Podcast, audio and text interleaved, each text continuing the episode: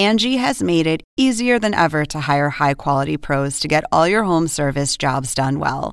Just bring them your project online or with the Angie app, answer a few questions, and Angie will connect you with local pros who match your specific needs. Or book a service instantly at an upfront price. So join the millions of homeowners who use Angie to care for their homes and get your next home service job done well.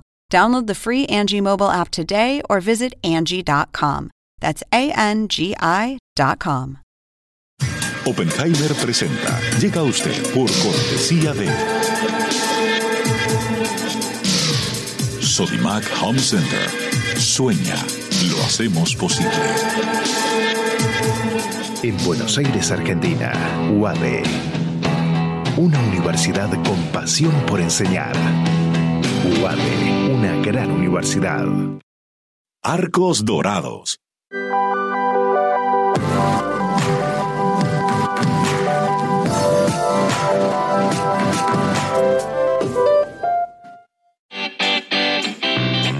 Ingresa en lacaja.com.ar, asegura tu auto y llévate un 15% de descuento por medio año. La caja, así de simple.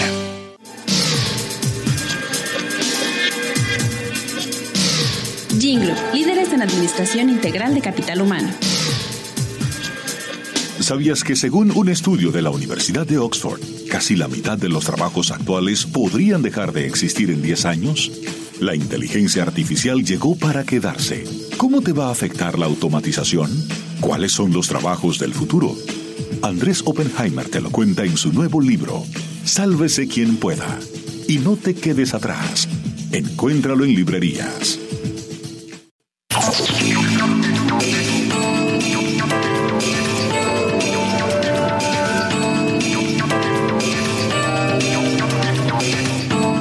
Hola, ¿qué tal? ¿Cómo les va? Soy Andrés Oppenheimer. Gracias por estar con nosotros.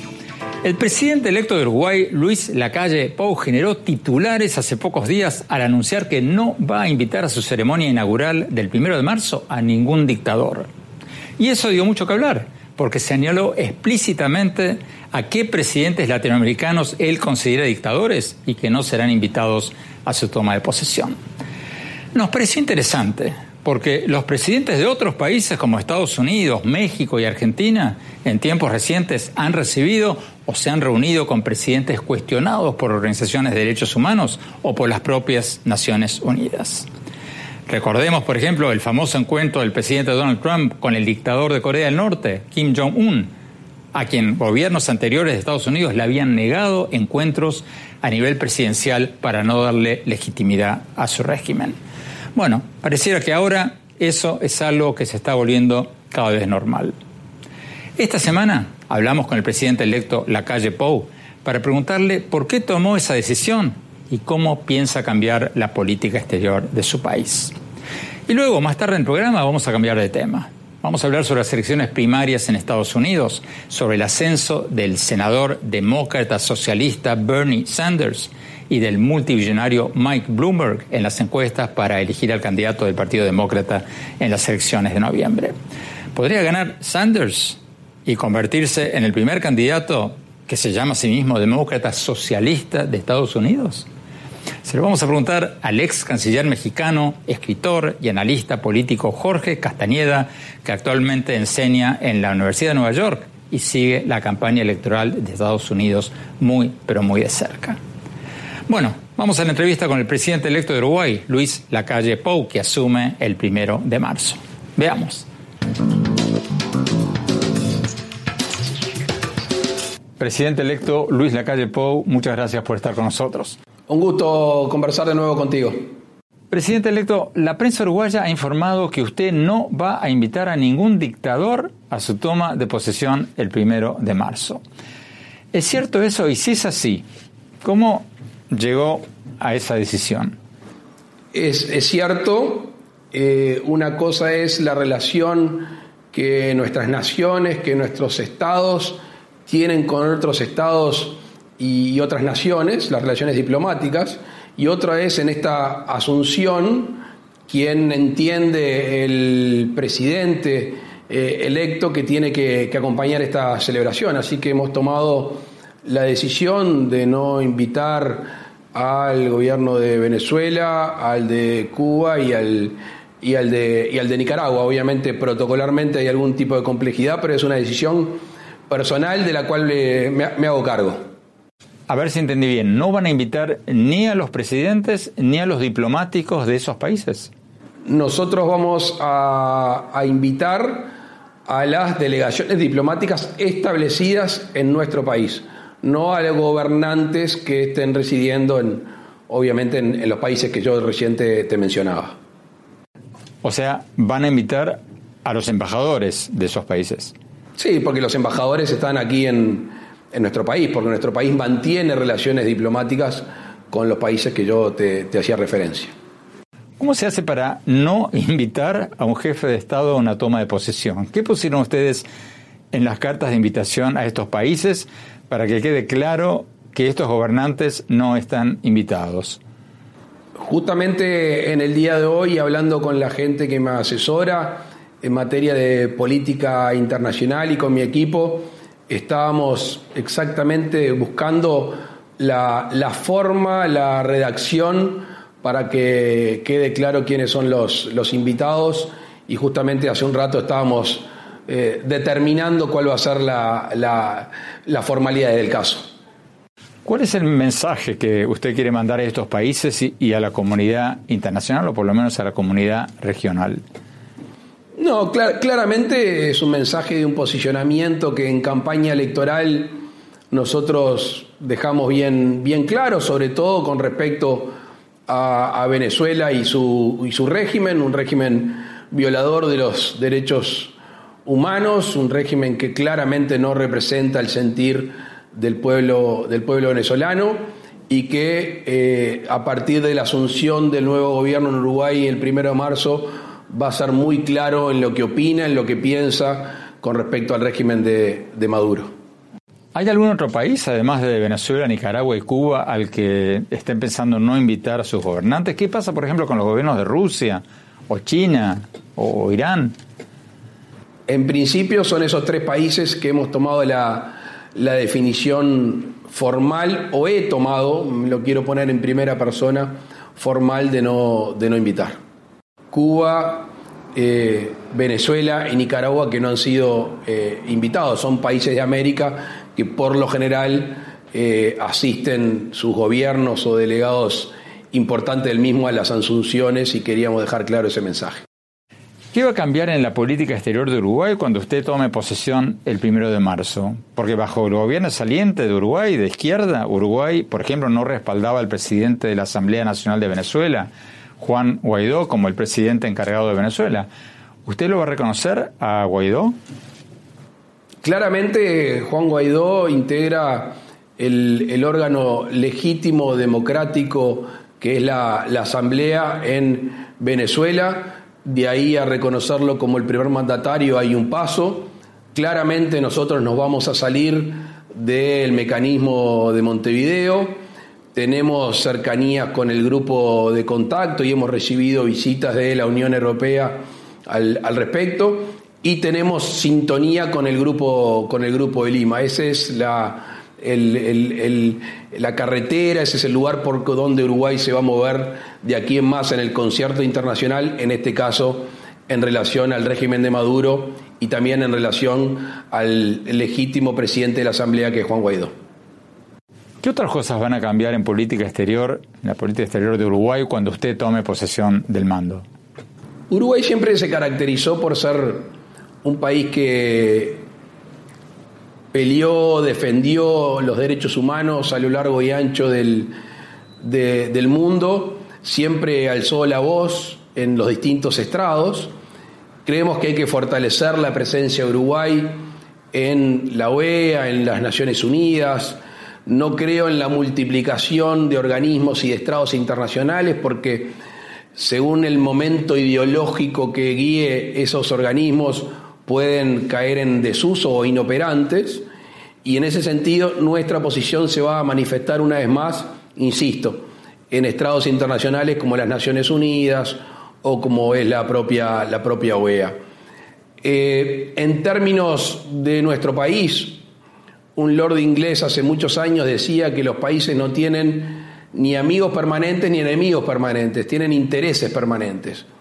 Y, el interés que nosotros tenemos que defender es el interés nacional, el interés de todos los uruguayos en lo que hace relacionamiento con el, con el mundo, así que por ahí va a ir el, el gobierno que asume a partir del primero de marzo.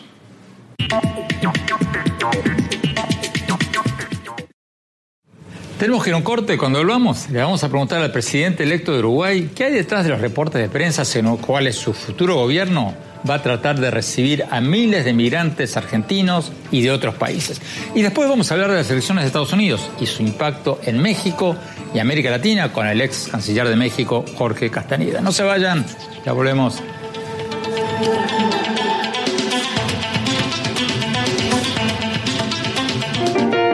Sueña con ser el papá que tiene las herramientas para hacerlo todo.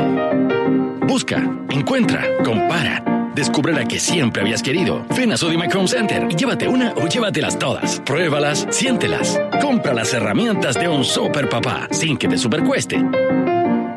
Y haz tus super proyectos. Encuentra más, ahorra más.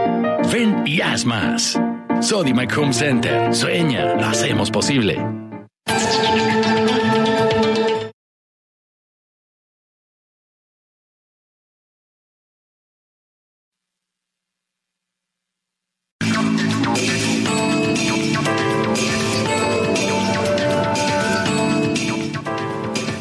Gracias por seguir con nosotros. Estamos hablando con el presidente electo de Uruguay, Luis Lacalle Pou, que generó grandes titulares con su decisión de no invitar a ningún gobernante que él considera dictador a su ceremonia inaugural el primero de marzo.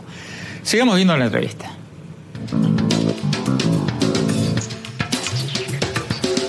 Presidente electo, usted generó titulares después del triunfo del gobierno de Alberto Fernández en Argentina, cuando usted sugirió que Uruguay quiere recibir como residentes a 100.000 argentinos o más. Eso hizo mucho ruido en Argentina. ¿Cuál es su propuesta concretamente?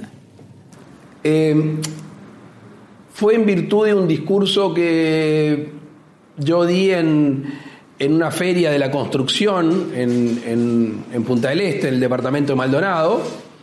Hablé de que Uruguay es históricamente un lugar que ha recibido migrantes de todos, de todos lados en estos años esa migración este, necesaria que hubo de países como Venezuela, como Cuba, Uruguay le abrió los brazos, pero también queremos eh, ser receptores a migración voluntaria, eh, que busquen un país de paz, un país de tranquilidad, un país con transiciones democráticos, democráticas, un país que se respete el ordenamiento jurídico y al mismo tiempo tratar de generar condiciones económicas para que miles y miles de personas se vengan a radicar.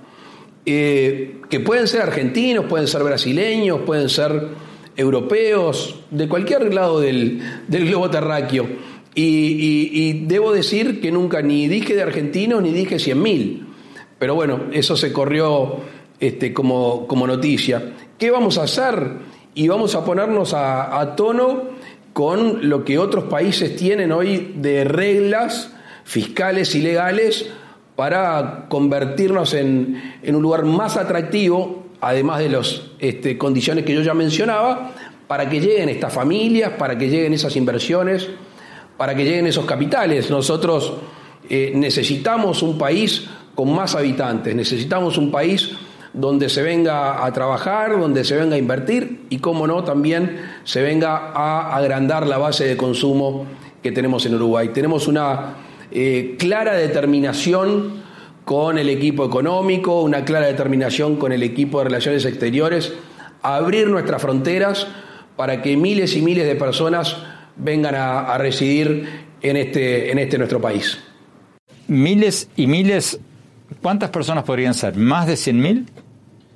No sé, dar un número me parece eh, ponernos en un brete. Eh, cuanto más, mejor. Si es gente de paz, si es gente que quiere eh, venir a hacer de esta tierra este, su futuro y hacerla ah, más próspera, colaborar para que sea más próspera, va a ser bienvenida por el gobierno y no me cabe la menor duda que va a ser bienvenida por todos los uruguayos que de alguna manera todos hemos venido a través de distintas generaciones de otros lugares del mundo y hemos hecho de esta una, una gran nación que va a recibir con los brazos abiertos también a todos aquellos que quieran venir a vivir en paz en nuestro país. ¿Qué medidas concretas piensa tomar, presidente electo, para convertir Uruguay en un país más atractivo para los inversionistas? Porque actualmente la ley uruguaya le da residencia a quienes tienen bienes o invierten, si no me equivoco, 1.700.000 dólares en Uruguay. ¿Cómo cambiaría ese monto, esa cifra? Estamos manejando eh, en el derecho comparado lo que hace, entre otros, eh, Portugal y algún otro país. La idea es reducir el capital exigido, la idea es reducir al mismo tiempo los días de, residencia que se requieren estar establecidos en el, en el país, respetando lo que dicen algunas instituciones internacionales. Aquí no se trata de convertirse en ningún tipo de paraíso ni cosas raras, simplemente bajar los requisitos, que todo el mundo sepa, porque creemos que las condiciones naturales, las condiciones humanas y además si le generamos estas condiciones económicas, Uruguay va a recibir una, migración importante que es, que es necesaria y es bienvenida. Pero bajar los requisitos a cuánto? Una entidad no gubernamental de Uruguay, Destino Punta del Este, le ha pedido a usted que cambie las reglas actuales para bajar la inversión necesaria para conseguir la residencia de Uruguay a 500 mil dólares, de 1.700.000 a 500 mil. ¿Qué le parece esa sugerencia que le han hecho? Yo cuando, cuando digo una cifra me gusta después poder sostenerla en el tiempo o llevarla a la realidad. Y por eso no, me, no, no quiero arriesgar hoy a decir una cifra. Em, eh, lo, que, lo que se nos propone por esa, por esa institución no es descabellado, pero estamos eh, viendo, insisto, derecho comparado, estamos viendo algunos parámetros internacionales y lo que podamos ofrecer a, a los distintos ciudadanos del mundo para que, para que se vengan a radicar a nuestro país, lo vamos a hacer con la mayor elasticidad posible. Así que allí está nuestro faro, allí es nuestra meta y veremos finalmente en lo que hace al capital, en lo que hace a los días de residencia y algunas otras cosas conexas que son más de, términos administrativos que legales, también los vamos a mejorar para simplificar estos trámites.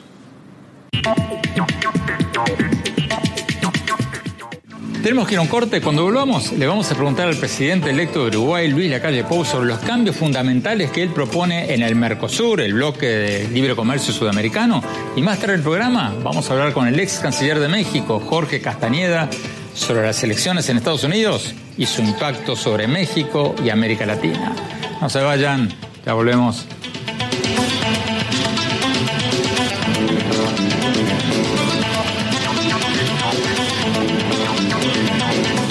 ¿Sabías que según un estudio de la Universidad de Oxford, casi la mitad de los trabajos actuales podrían dejar de existir en 10 años? La inteligencia artificial llegó para quedarse. ¿Cómo te va a afectar la automatización? ¿Cuáles son los trabajos del futuro? Andrés Oppenheimer te lo cuenta en su nuevo libro, Sálvese quien pueda. Y no te quedes atrás. Encuéntralo en librerías.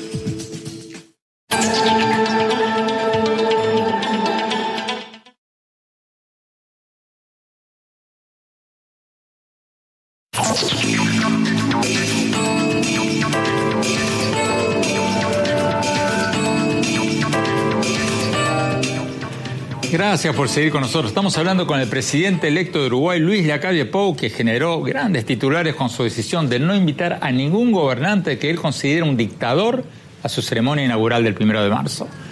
Sigamos con la entrevista.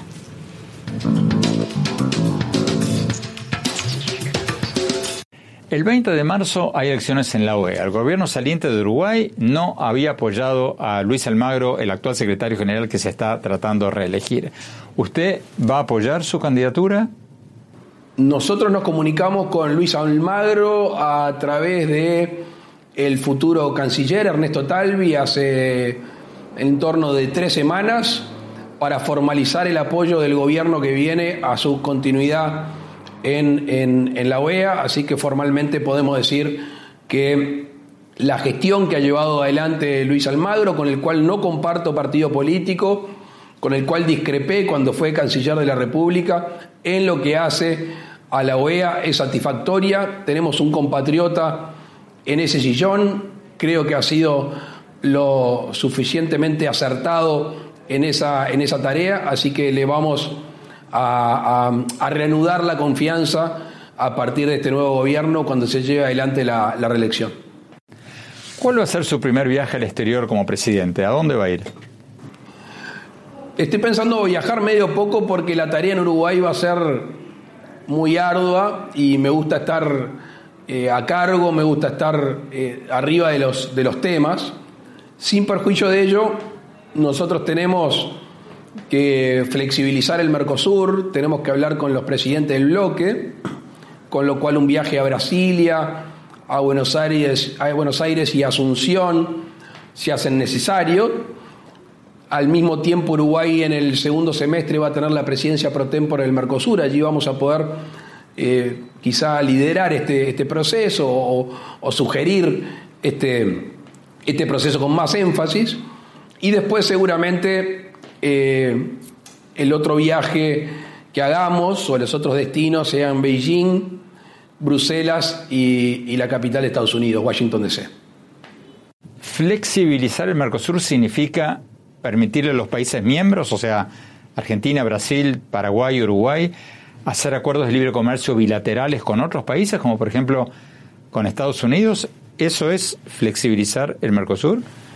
Esto es una aspiración que, no es nueva, es una aspiración que no es solo nuestro partido, es una aspiración, dicho sea de paso, que eh, el presidente Bolsonaro conversó con el presidente Macri antes que termine su, su mandato y que de alguna manera nos suelta el corset de eh, estar imposibilitados de hacer acuerdos bilaterales con países afuera del bloque. Lo ideal sería que avance todo el Mercosur, como avanzó con la Unión Europea, pero si no es posible, con distintas velocidades, que países miembros del Mercosur, en el caso nuestro, el de Uruguay, que puedan suscribir tratados, que puedan tener acuerdos con países afuera del bloque. Presidente electo, muchísimas gracias por esta entrevista. Un gusto, a la orden.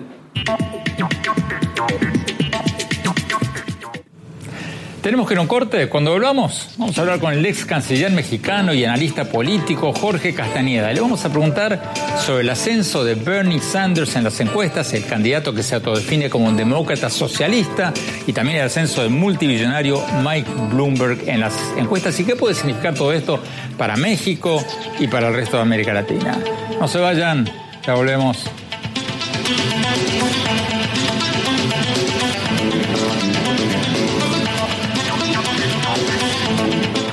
¿Sabías que según un estudio de la Universidad de Oxford, casi la mitad de los trabajos actuales podrían dejar de existir en 10 años? La inteligencia artificial llegó para quedarse. ¿Cómo te va a afectar la automatización? ¿Cuáles son los trabajos del futuro? Andrés Oppenheimer te lo cuenta en su nuevo libro, Sálvese quien pueda. Y no te quedes atrás. Encuéntralo en librerías.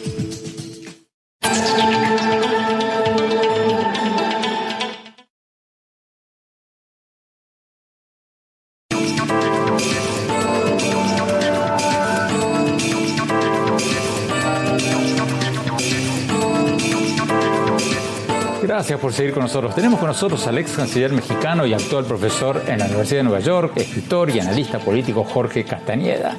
Doctor Castañeda, muchas gracias por estar con nosotros. Gracias por invitarme de nuevo, Andrés. Jorge, tú pasas buena parte del año en la Universidad de Nueva York. Eh, sigues muy, pero muy de cerca el proceso político en Estados Unidos.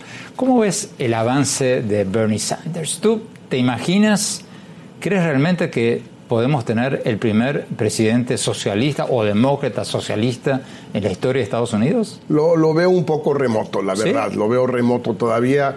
Eh, falta mucho para llegar ahí. En primer lugar, Sanders tiene que ganar la candidatura del Partido Demócrata. Creo que no es ni mucho menos eh, algo ya que podamos dar por sentado, por hecho. Y creo que una vez que si llegara a ser el candidato, pues sí va a ser muy difícil que Bernie Sanders le gane a Donald Trump en algunos de los estados más importantes, por ejemplo, Florida.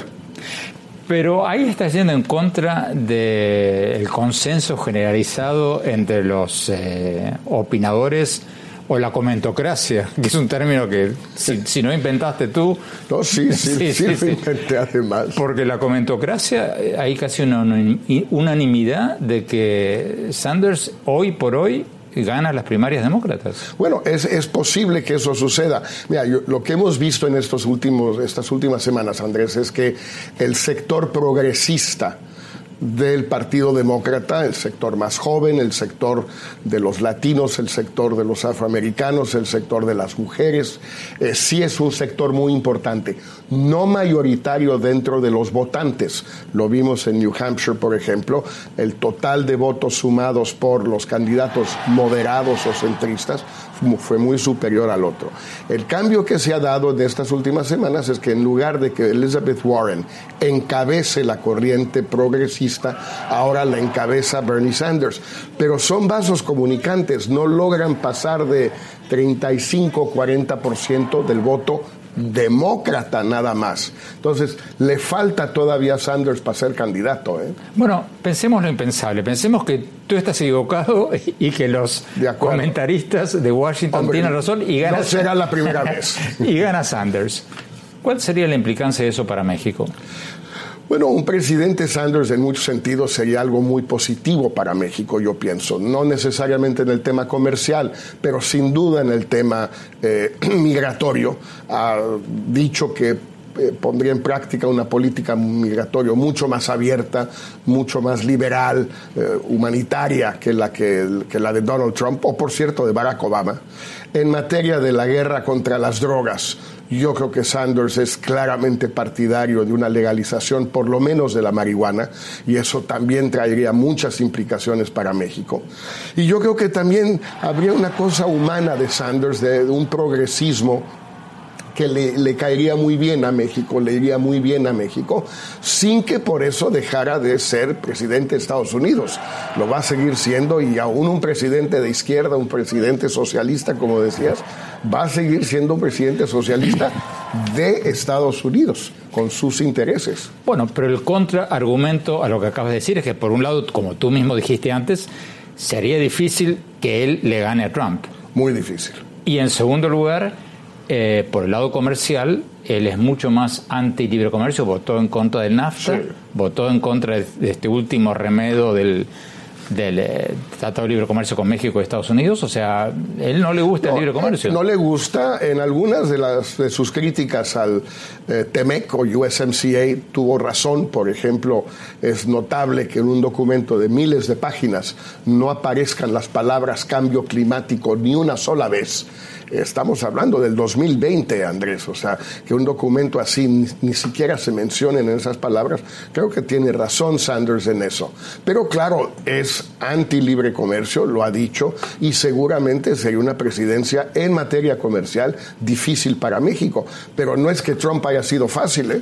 ¿Cómo sería la relación de un presidente Sanders con América Latina? Fuera de México? Bueno, él ha mostrado sus grandes simpatías por gobiernos como el de Maduro, como el de Daniel Ortega, como el de Raúl Castro, Fidel Castro y ahora Díaz Canel. Es decir, él es partidario claramente, le tiene mucha simpatía por las dictaduras eh, de izquierda en América Latina. ¿Y podría mantener esa posición de ser presidente? Yo creo que no solo la mantendría, la desarrollaría, volveríamos a la postura de Obama, que creo que sería correcto en el caso de Cuba, pero trataría de ir mucho más lejos que Obama con Cuba, obviamente tratar de terminar con el aislamiento del dictador Maduro, lo mismo con el dictador Ortega en Nicaragua. Sí sería una cosa muy extraña que quieres que te diga. creo. Tenemos que ir a un corte, ya volvemos con el doctor Jorge Castaneda. No se vayan, ya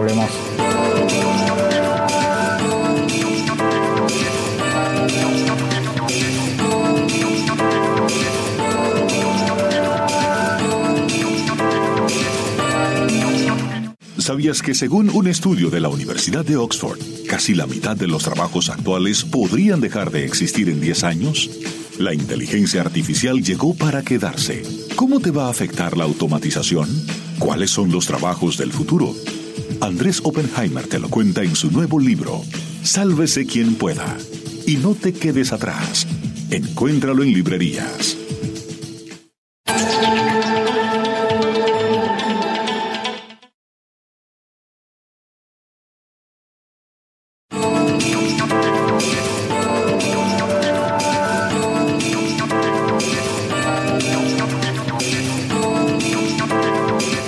Gracias por seguir con nosotros. Seguimos hablando con el ex canciller mexicano y actual profesor de la Universidad de Nueva York, escritor y analista político Jorge Castañeda.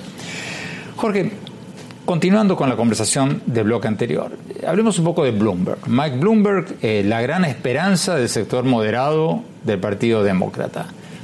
¿Cómo lo ves? ¿Tiene chances? Mira, tiene chance porque tiene una enorme cantidad de plata, Andrés. O sea, alguien que está dispuesto a meterle mil millones de dólares o más a su pre-campaña, pues obviamente es alguien que donde, en un país donde el dinero cuenta tanto en la política, no se puede descartar. Es un hombre de éxito, fue un alcalde exitoso, es un hombre que tiene los mejores estrategas trabajando para él, los mejores encuestadores, los mejores creadores, o sea, tiene lo mejor de lo mejor de lo mejor. Ahora, sí tiene muchas limitantes, es un hombre pues que tiene un pasado muy largo con todo tipo de declaraciones a lo largo de su vida sobre las mujeres, sobre los campesinos, sobre eh, los afroamericanos, latinos, como Trump, como Trump. Ahora, parece que a Trump no le hizo tanto daño, entonces a lo mejor a Bloomberg tampoco, pero le van a pegar muy duro los demócratas seguramente estas, estos tres meses que faltan hasta la convención, pero puede terminar él por ser el que convenza a los votantes que es el único que puede ganarle a Trump. Porque al final en las encuestas, Andrés, es muy claro, los demócratas, el votante demócrata, el que va y vota todo eh, cada, cada noviembre, ese votante lo que más le importa es ganarle a Trump. No es un votante ideológico ahorita. Tú has escrito varios libros, no solo en México, sino sobre América Latina. Supongamos que gana Trump, que es reelecto. ¿Cómo sería un segundo mandato de Donald Trump para Estados Unidos y para América Latina? Yo creo que para, para Estados Unidos sería fatal, sería terrible, porque ya no habría límite. Finalmente, todo presidente de Estados Unidos tiene un primer límite que es su propia reelección. Lo, contiene, no, no puede hacer demasiadas barbaridades. Trump ya no va a tener ese límite y ya sabemos que es un hombre que la autocontención no es su fuerte, digamos. Y en segundo lugar, para América Latina, pues sí sería muy complicado porque todas sus políticas muy nocivas para nosotros en materia de migratoria, en materia de drogas, en materia de seguridad, pues las va a acentuar, se van a profundizar, se van a agravar para México, para Centroamérica, el Triángulo del Norte, para el Caribe. Yo no quisiera ni pensar qué va a pasar. Y para la Argentina, por cierto, eh, no yo quisiera, preferir, preferiría ver que terminaran la negociación con Estados Unidos y con el Fondo Monetario Internacional antes de que sea reelecto Trump. ¿Por qué piensas así, Jorge? Porque un trampista te haría el argumento que, bueno, que lo de la postura antimigrante y todo eso es una postura electoral para ganar su base, para enfervorizar a sus seguidores, para hacerlos que salgan a votar, etcétera, etcétera. Pero un trampista te diría que una vez pasadas las elecciones ya no tendría esa necesidad de agitar a sus bases. ¿Qué responderías? Mira, eh, que es un argumento válido y que puede resultar ser cierto, resultó cierto en algunos casos en el pasado en Estados Unidos, eh, pero hay que tomar en cuenta, insisto, Donald Trump no es un ser humano que se, que llame la atención por su capacidad de autocontención, de cálculo racional, de, alguien que piensa las cosas, que las toma con calma. No, es un hombre impetuoso, obviamente un hombre muy inteligente y muy hábil, sin duda. Finalmente, Jorge, en el minuto que nos queda, tu presidente, López Obrador, ya va más de un año en el gobierno. Eh, ¿Cómo lo ves? Y comparado con lo que hablábamos de Trump, ¿lo ves cada vez más moderado o cada vez más radicalizado? Mira, cada vez más diría yo exasperado, porque las cosas no le están saliendo bien.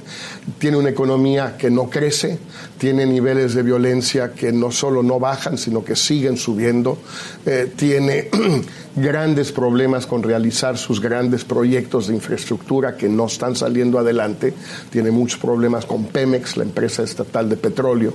Entonces es un hombre que no está acostumbrado a las realidades del poder gubernamental federal. Es un gran político, pero es un político de oposición, no es un político de gobierno. Y lo que le está pasando es que como no le salen las cosas, se está exasperando, se está desesperando. ¿En un sí o en un no? ¿Está aprendiendo? ¿Sí o no? No. Jorge Castaneda, muchísimas gracias. Gracias, Andrés. Vamos a un corte rápido. Cuando volvamos, mi opinión sobre el tema con el que arrancamos el programa de hoy. No se vayan, ya volvemos.